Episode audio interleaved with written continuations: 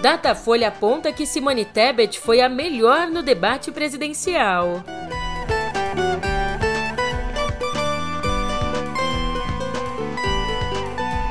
E a noite também foi marcada por ataques diretos entre Lula e Bolsonaro.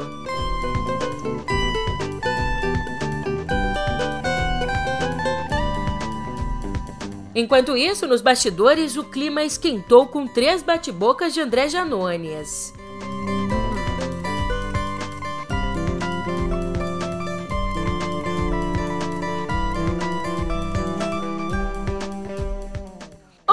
Ótimo dia, uma ótima tarde, uma ótima noite para você. Eu sou a Julia Kerk e vem cá, como é que você tá, hein? Segunda-feira, dia 29, e a gente já tá aqui ligado no 220, bem no clima eleitoral, porque tivemos o nosso primeiro debate presidencial. E é claro que sobre isso a gente tem muito que conversar no pé do ouvido. Música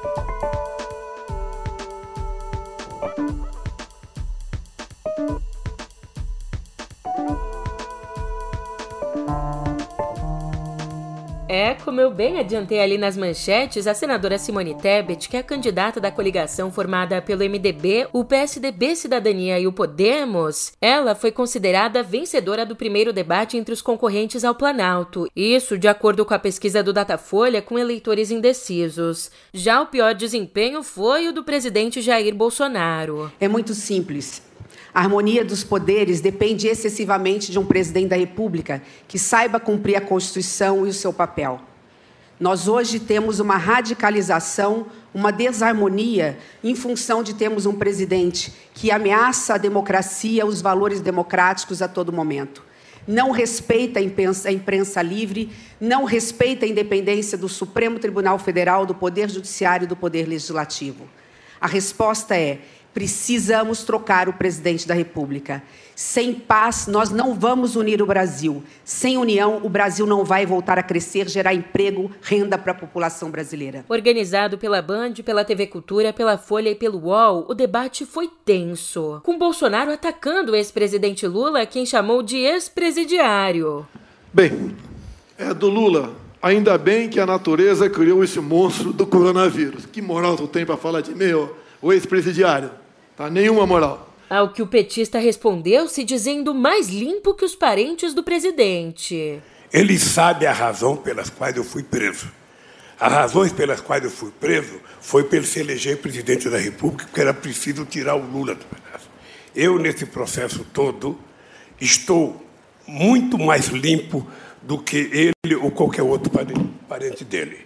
Porque eu fui julgado, fui considerado inocente, sabe, pela Suprema Corte, pela primeira instância da ONU, pela segunda instância plena da ONU.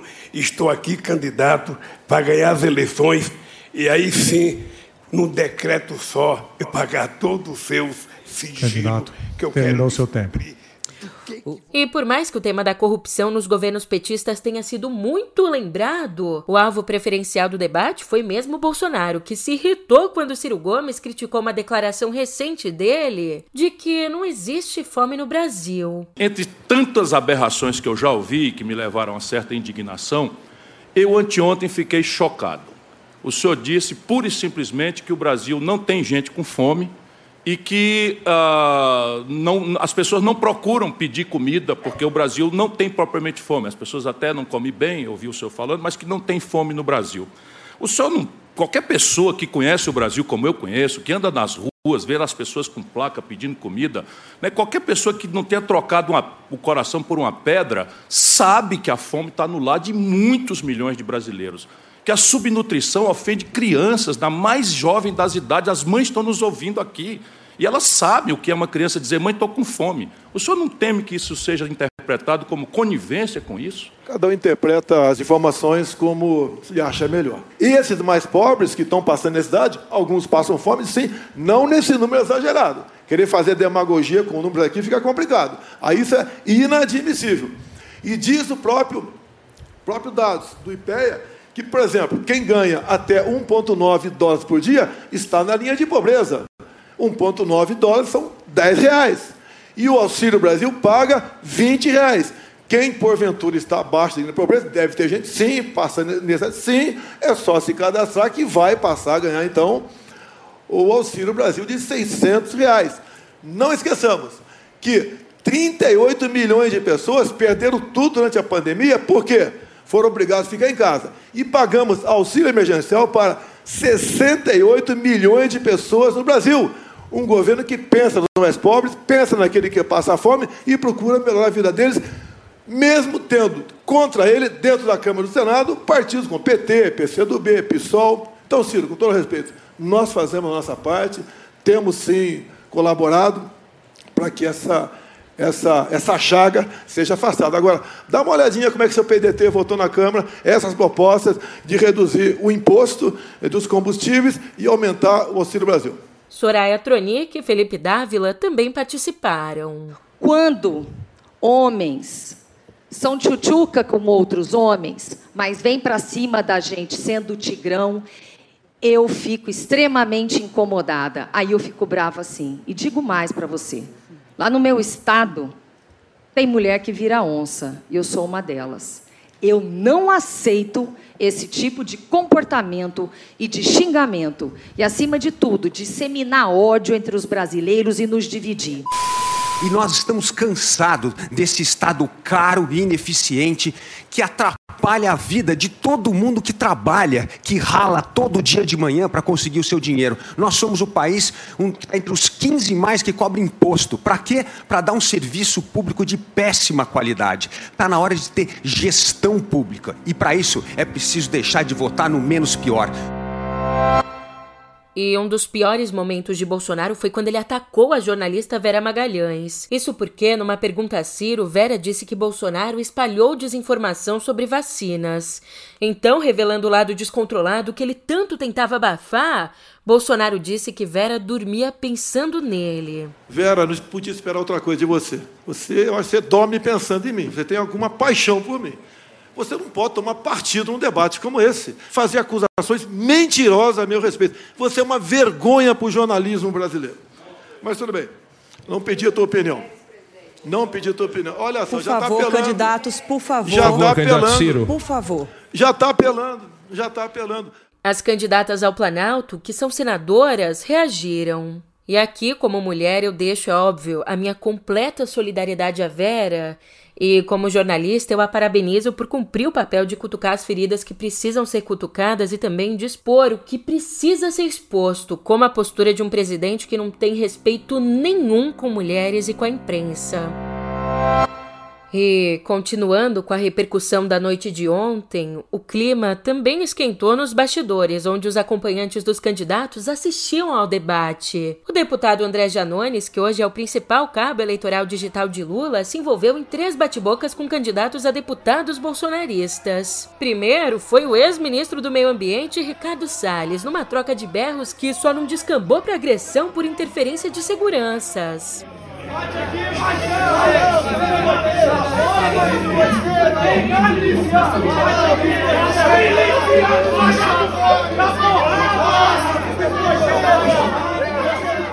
Depois, quando dava entrevista, Janones foi provocado pelo ex-presidente da Fundação Palmares, o Sérgio Camargo, e também pelo ex-BBB Adriles Jorge. Ali ele reagiu chamando Camargo de capitão do mato e Adriles de vagabundo. Não me foi passada nenhuma orientação que seria proibido de filmar. Eu quis ver se ele é tão valente aqui quanto nas redes sociais, porque ele fez um tweet antes de ontem dizendo que ia dar porrada, exatamente com essas palavras, em todo vagabundo que chegasse na frente dele para defender o presidente Lula, que ele ia dar porrada. Depois ele apagou o tweet um dia depois, porque é frouxo, ficou com medo do, ficou com medo do, do do Alexandre de Moraes colocar ele é, é pra, na cadeia. Espera aí esse vagabundo terminar de falar ali. Cala a boca, vagabundo. Cala a boca! Cala a boca, mascote da milícia! Vai defender bandido? Mascote da milícia! Mascote da milícia! Vagabundo! Vagabundo! Usurpador da fé! Usurpador da fé! Mascote da milícia, vagabundo! Eu vou te triturar nas urnas, vagabundo! Mascote da milícia! Cala a boca! Cala a boca, vagabundo! Cala a boca, vagabundo! Cala a boca! Cala a boca! Cala a boca! Cala a boca, vagabundo! Cala a boca! Cala a boca! Cala a boca! Cala a boca! Se fudeu, vagabundo! to sing it note for note. Don't worry. Be happy. o Janones acabou usando o Twitter para explicar a briga com Salles. Escuta só. Pessoal, saindo aqui dos estudos da Band, só para contar para vocês o que ocorreu, vocês viram aí toda a polêmica, né? Então eu vou dizer aqui, infelizmente os jornalistas não conseguiram pegar, eu vou contar aqui para vocês em primeira mão o que, que eu falei que gerou toda essa confusão e que tirou o ex-ministro Ricardo Salles do sério. É, eu confesso para vocês que eu tive minha parcela de culpa, uma vez que eu cheguei nele, cara a cara, disse a ele ali, ao pé do ouvido, que eu ia plantar uma árvore na porta da casa dele. Foi isso que gerou toda a confusão.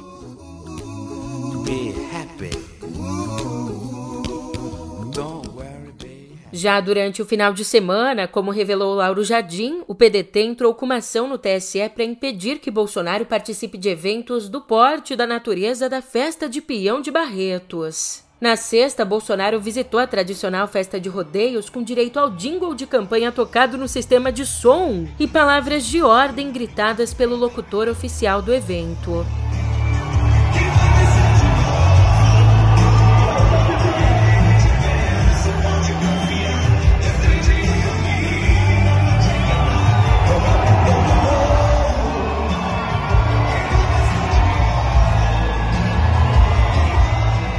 Diante disso, o PDT acusa o presidente de ter subvertido a festa, transformando-a num showmício, o que viola a legislação eleitoral. Então, além de impedir que participe de outros eventos assim, o partido quer que os vídeos de Bolsonaro em Barreto sejam retirados das redes. Ai, ai, escuta bem essa aqui, ó só que curioso. Esse ano, o presidente da Câmara, o Arthur Lira, disputa a reeleição para deputado amparado por uma decisão provisória que já completou quatro anos. Repita. Quatro anos. Provisória que nada, é prolira, isso sim. Você gostou dessa que eu sei, eu sei.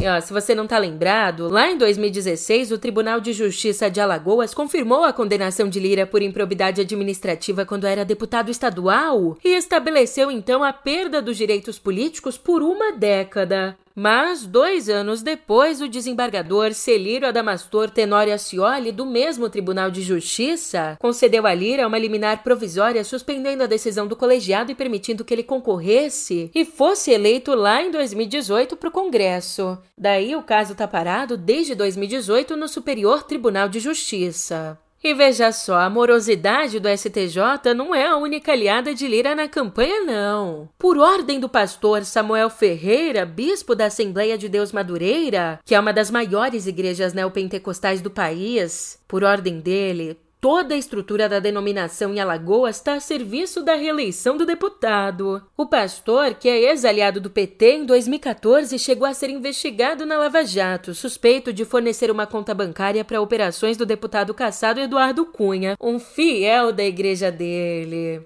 E mais uma notícia: a Procuradoria-Geral Eleitoral deu parecer favorável à candidatura de Pablo Massal ao Planalto. Uma candidatura que tinha sido retirada pela atual direção do PROS, o partido dele, que é aliado ao PT. De acordo com a PGE, a mudança de comando da legenda não anula os atos da gestão anterior, então agora esse caso vai ser decidido pelo TSE.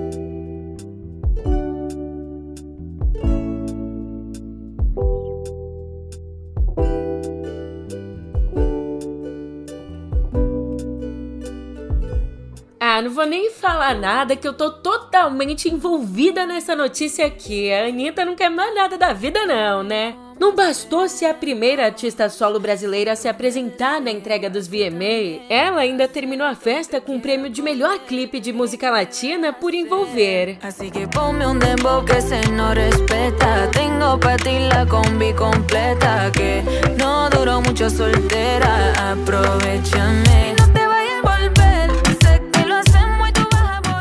Quando foi discursar, Anitta lembrou a criminalização do funk no Brasil e agradeceu à família oh e aos fãs. I really wasn't expect that. I think I'm gonna cry. Um, okay, so I just want to say, uh, for whoever doesn't know this, it's tonight. It's the history. It's the first time of Brazil here. First time my country has ever been in a war like that. And I just want to say thank you for my family, for my fans. And um, tonight I performed here a rhythm that for many years in my country was considered a crime. I was born and raised in the ghetto of Brazil. And uh, for whoever was born there, we do never, we never would think this is possible. So thank you so much. Quem também foi premiada foi Taylor Swift, que levou o melhor clipe e melhor clipe longo com Out Well. Já Harry Styles ganhou o melhor álbum com Harry's House. E Bad Bunny se consagrou como artista do ano. Ah, e olha só, quem fez ali uma participação virtual no VMA foi Johnny Depp, que teve o rosto projetado no capacete do astronauta símbolo da MTV, fazendo uns comentários na volta dos intervalos. Bem, e se por um lado a gente comemora muito a premiação da Anitta, vibra com essa vitória simbólica para o Brasil, por outro lado, nesse final de semana, a música como um todo se tornou menor com a morte do violonista e compositor espanhol, ou melhor, com a morte do violonista e compositor andaluz Manolo Sanlúcar, um dos mais importantes nomes do flamenco. Ele se foi no sábado aos 78 anos.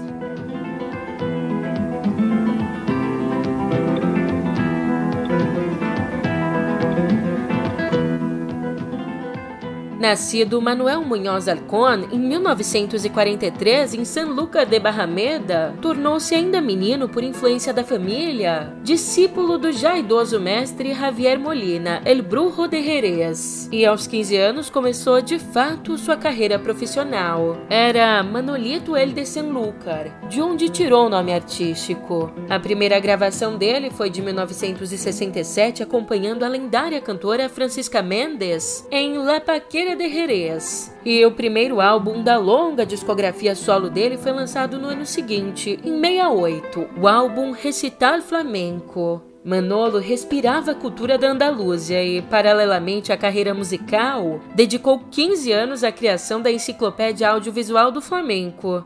Definia-se metade planta enraizado no flamenco e metade pomba capaz de voar para além dos limites do estilo. E também temos luto no reggae pela perda do cantor jamaicano Cecil Spence, do trio Israel Vibrations. Ele conheceu aqueles que seriam seus futuros parceiros ainda na infância, no fim dos anos 50, num centro de tratamento para portadores de poliomielite, então epidêmica na Jamaica. Daí eles formaram um grupo anos depois e estouraram por lá em 1978 com o compacto The Same Song. Mas a consagração mesmo veio na década seguinte, quando se mudaram para os Estados Unidos. Spence sofria de câncer no pulmão e se foi aos 69 anos. E indo agora ao mundo do streaming, lançada em julho pela Netflix como uma das principais apostas do ano, a série Resident Evil, baseada no célebre videogame, uniu o público e a crítica. Acontece que todos odiaram. E eu não tô dizendo isso aqui porque eu tô amarga, porque é segunda e ainda tem uma semana toda pela frente, nada disso. Pra você ter uma ideia, a Netflix decidiu cancelá-la depois de uma só temporada, informando que vai aproveitar parte do elenco em outras produções. Ó, pra falar assim a verdade, a série até que começou bem, ocupando a segunda posição entre as mais assistidas na primeira semana. Mas, conforme as críticas e reações foram se disseminando, a audiência desabou.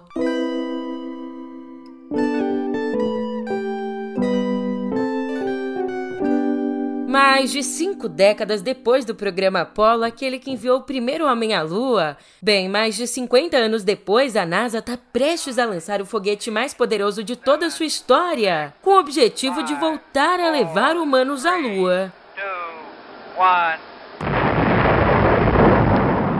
Nessa segunda, a agência espacial lança a primeira parte da missão Artemis 1. E essa primeira parte vai acontecer numa viagem não tripulada. E contando do momento da decolagem na Flórida até o pouso no Oceano Pacífico, a cápsula Orion deve fazer uma viagem de seis semanas. Tudo dando certo, os astronautas vão ficar mais perto da Lua em 2024. Eles vão poder dar uma volta ao redor da Lua. Daí, no ano seguinte, em 2025, a NASA pretende pousar duas pessoas na superfície lunar.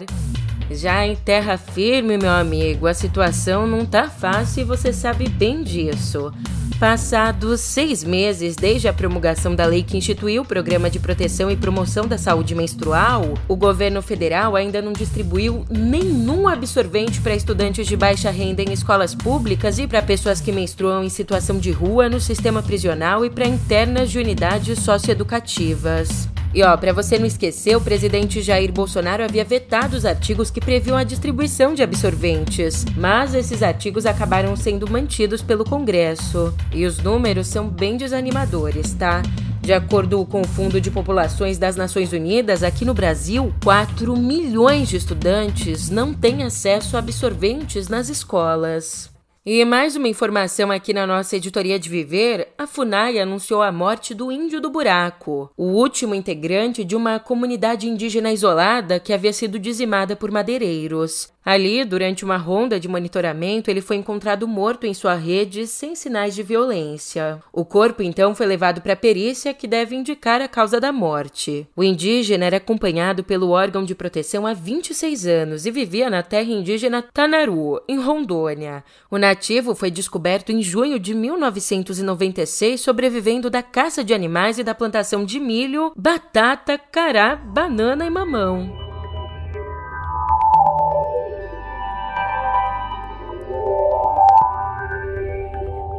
Veja só, um dos maiores escândalos do mundo da tecnologia pode estar próximo de um desfecho nos tribunais. Acontece que a Meta chegou a um acordo para encerrar uma ação movida por usuários do Facebook, uma ação que envolve o compartilhamento ilegal de dados com a Cambridge Analytica. Esse acordo, que não teve os termos revelados, teria sido definido em conjunto entre as duas partes do processo, que agora pedem então um prazo de 60 dias para entregá-lo por escrito ao tribunal. E ó, Marquinho pode ter se safado, porque essa notificação do acordo acontece antes do presidente executivo da companhia, o Mark Zuckerberg, e também a ex-diretora de operações, a Sheryl Sandberg, terem de prestar depoimento em uma audiência que estava marcada para setembro. Aliás, lembrando rapidinho, esse escândalo, esse caso, veio à tona em 2018 depois de uma denúncia de que a Cambridge Analytica teve acesso a dados de 87 milhões de usuários da rede social. Essa empresa estava ligada à campanha presidencial de Donald Trump de 2016. E você sabe, já que o assunto é cotidiano digital, tecnologia, mundo conectado e tudo e tal, eu te conto agora que os carros da Tesla vão poder se conectar à internet em qualquer lugar dos Estados Unidos. É isso mesmo. Esse recurso vai ser fornecido por meio da T-Mobile, uma operadora dos Estados Unidos que fechou parceria com a rede de satélites da Starlink para nova cobertura de internet móvel da empresa. E essa novidade deve chegar a partir do ano que vem, quando os usuários da T-Mobile também vão poder acessar a conexão nos celulares. E falando em celular, as comunidades do WhatsApp. Aquela nova função que pode agregar vários grupos juntando até 5.120 pessoas em um espaço compartilhado. Olha, essa função só vai chegar ao Brasil no ano que vem. A decisão foi comunicada pela Meta ao Ministério Público Federal em São Paulo. Ainda no mês passado, procuradores enviaram um ofício recomendando o adiamento para janeiro do ano que vem por preocupações sobre o potencial da ferramenta de acabar espalhando desinformação durante as eleições. Então, melhor assim.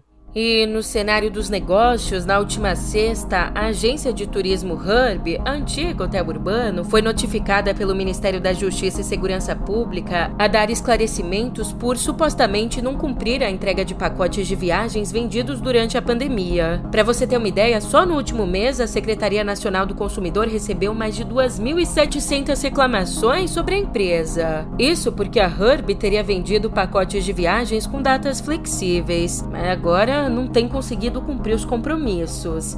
Aliás, ela não tá sozinha nas reclamações, não. A um, dois, três milhas também tá levando daqui, levando de lá, sendo alvo aí de várias queixas. É, os clientes da plataforma estão alegando problemas como cancelamento de viagens, falta de atendimento ou a não emissão de passagens aéreas, principalmente em compras de voos promocionais. Poxa vida, pelo menos aqui não tem essa não. Eu tô pegando a minha passagem de ida, mas amanhã eu volto com mais notícia para você. Até lá.